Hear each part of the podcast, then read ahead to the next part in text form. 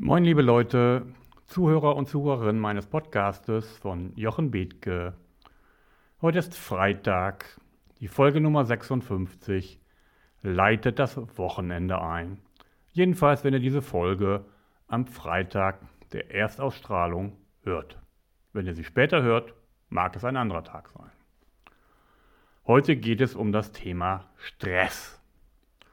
Und deswegen heißt die Folge Jetzt mach hier bloß keinen Stress. Oder was passiert eigentlich bei Dauerstress am Arbeitsplatz? Heute geht es um so etwas wie eine Warnung, was passiert, wenn Menschen im Dauerstress arbeiten müssen. Jetzt nimm doch einfach mal an, dein Unternehmen oder ein anderes hat Wechsel vor sich, die Zukunft ist unsicher, es herrscht ein Klima der Angst darüber, es entstehen große Veränderungen bevor, diese werden nicht kommuniziert. Und es besteht das Risiko des Arbeitsplatzverlustes. Viele Mitarbeiter sind schon älter oder arbeiten in einer Branche, wo der Wechsel schwierig ist. Ihr wisst, ich habe vor kurzem gesagt, ich konzentriere mich hier auf die Leuchtturmunternehmen und ich möchte mich nicht mit den anderen, mit den Negativbeispielen beschäftigen. Das will ich hier auch nicht explizit, aber dennoch bietet es sich an dieser Stelle an, kurz auf VW einzugehen. Ich habe vor einigen Tagen in der Süddeutschen Zeitung einen Artikel über Dieselgate gelesen. Und dort ist, ich will da gar nicht weiter drauf eingehen, sehr plakativ geschildert worden, was in einem hierarchisch strukturierten Unternehmen, in dem ein Klima der Angst herrscht, passieren kann in dem Menschen, die in Wolfsburg arbeiten und keine Alternative haben, sich dem, was dort passiert, anpassen müssen, weil sie eben keine Wahl haben, weil sie dort leben, weil sie dort ihr Haus bezahlen, ihre Familie dort leben und sie einfach machen müssen, was passiert. Soweit so gut. Ein Klima von Druck und Angst. Mehr möchte ich dazu gar nicht sagen. Was sind nun aber leider die Nebenwirkungen eines Klimas von Druck und Angst? Es mag ja viele Unternehmensführer geben, die glauben, dass man so ein Unternehmen führen kann. Mit Druck und Angst. Da ist VW nicht alleine. Da gibt es noch andere. Nur, was für gravierende Nebenwirkungen das hat, das berücksichtigt keiner. Stress ist eigentlich ein biologisch wertvoller Vorgang, den die Evolution geschaffen hat, um in Gefahrsituationen richtig reagieren zu können und ihn dann auch wieder abbauen zu können. Was geschieht aber, wenn Stress zum Dauerzustand wird? Wie wirkt sich das auf die Leistungsfähigkeit und auf die Gesundheit aus? Bahnbrechende Entdeckungen der Biologie haben vor gut 10, 15 Jahren das menschliche Genom entschlüsselt. Alle Welt wartete darauf, 140.000 Gene zu entdecken und in diesen Genen alles finden zu können, was den Menschen ausmacht in positiver und in negativer Hinsicht. Es waren aber nur 37.000. Nicht viel mehr als die Gene von Wattwürmern. Wohlgemerkt von Wattwürmern, Menschen und Wattwürmer. Gene nicht weit auseinander. Und das bedeutete, dass das meiste, was uns berührt, was uns schadet, was passiert, nicht in unseren Genen steckt, sondern unsere Gesundheit durch unsere Umwelt, durch das, was wir wahrnehmen und vielleicht auch das, was wir interpretieren, bestimmt wird. Diese biologische Wissenschaft heißt Epigenetik.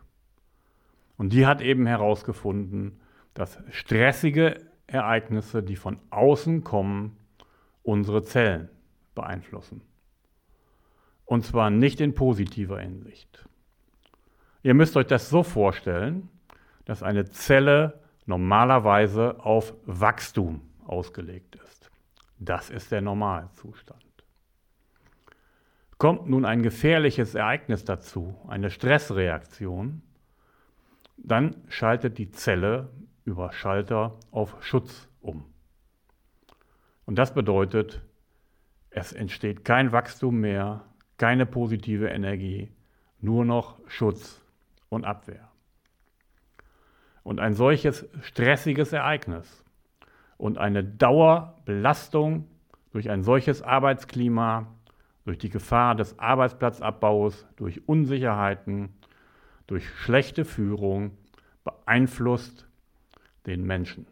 Und wenn es viele Menschen sind, dann sind es viele Menschen, sodass ein solches Klima der Angst sich auf ganz viele Menschen negativ auswirkt.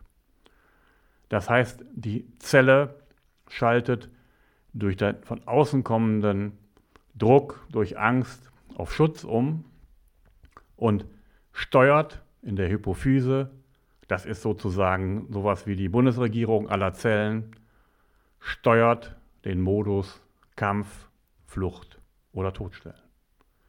Das sind die drei archaischen Formen, mit Stress umzugehen. Und wenn diese Stresssituation zum Dauerzustand wird, dann bedeutet das, dass dauerhaft Adrenalin ausgestoßen wird, die Blutgefäße zusammengezogen sind, das Wachstum behindert wird, das Immunsystem fährt herunter, um mehr Kraft zum Schutz vor aktuellen Gefahren zu haben. In einem solchen Zustand handelt der Mensch nur noch reflexhaft.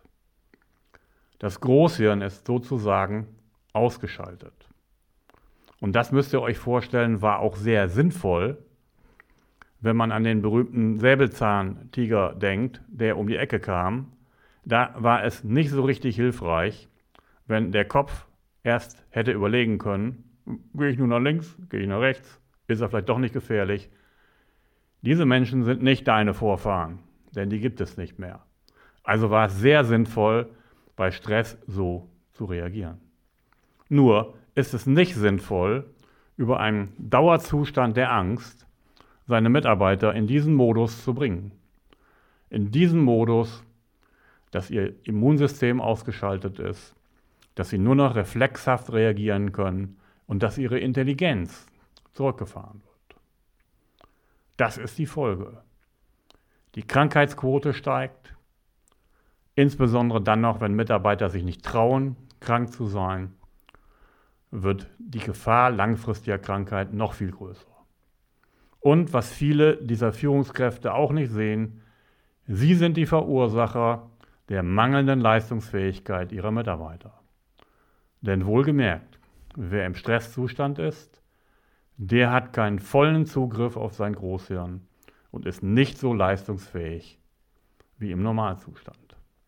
Und das sind dann selbsterfüllende Prophezeiungen, wenn man als Führungskraft ein solches Klima schafft und dann sagt, seht mal, diese Mitarbeiter, die leisten ja nichts, jetzt müssen wir uns von ihnen trennen.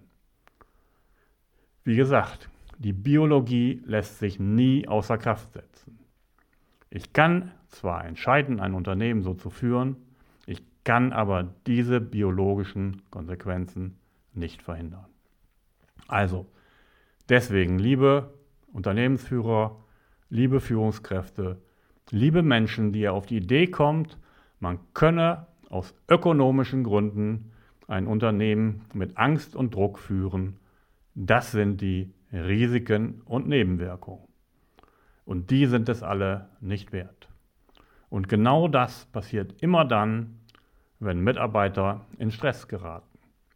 Wenn sie von ihrer Führungskraft mit etwas überrascht werden, was einen stressähnlichen Zustand produziert, dann können diese Menschen nicht mit dem Großhirn reagieren. Die erstarren und sind in einem Zustand, in dem sie nicht handlungsfähig sind. Und das ist aber nicht ihr Normalzustand, das ist nur die natürliche körperliche Reaktion auf dieses Ereignis. Also, bitte liebe Unternehmensführer, liebe Führungskräfte, Druck und Angst ist das Schädlichste, was man machen kann. Druck und Angst bei VW hat für kurzfristige Erfolge gesorgt und langfristig, und das ist noch nicht abgeschlossen, hat es das Unternehmen 20 Milliarden US-Dollar gekostet. Und warum? Weil Menschen mit Angst und Druck geführt worden sind und sich irgendwann niemand mehr getraut hat, dagegen etwas zu sagen. Also, teure Nebenwirkungen in materieller Hinsicht, teure menschliche Nebenwirkungen, was die Mitarbeiter angeht. Also, bitte nehmt aus dieser Folge mit, Angst und Druck ist das Letzte, was ihr verbreiten dürft. Liebe Grüße aus Bremen von Jochen Bethke.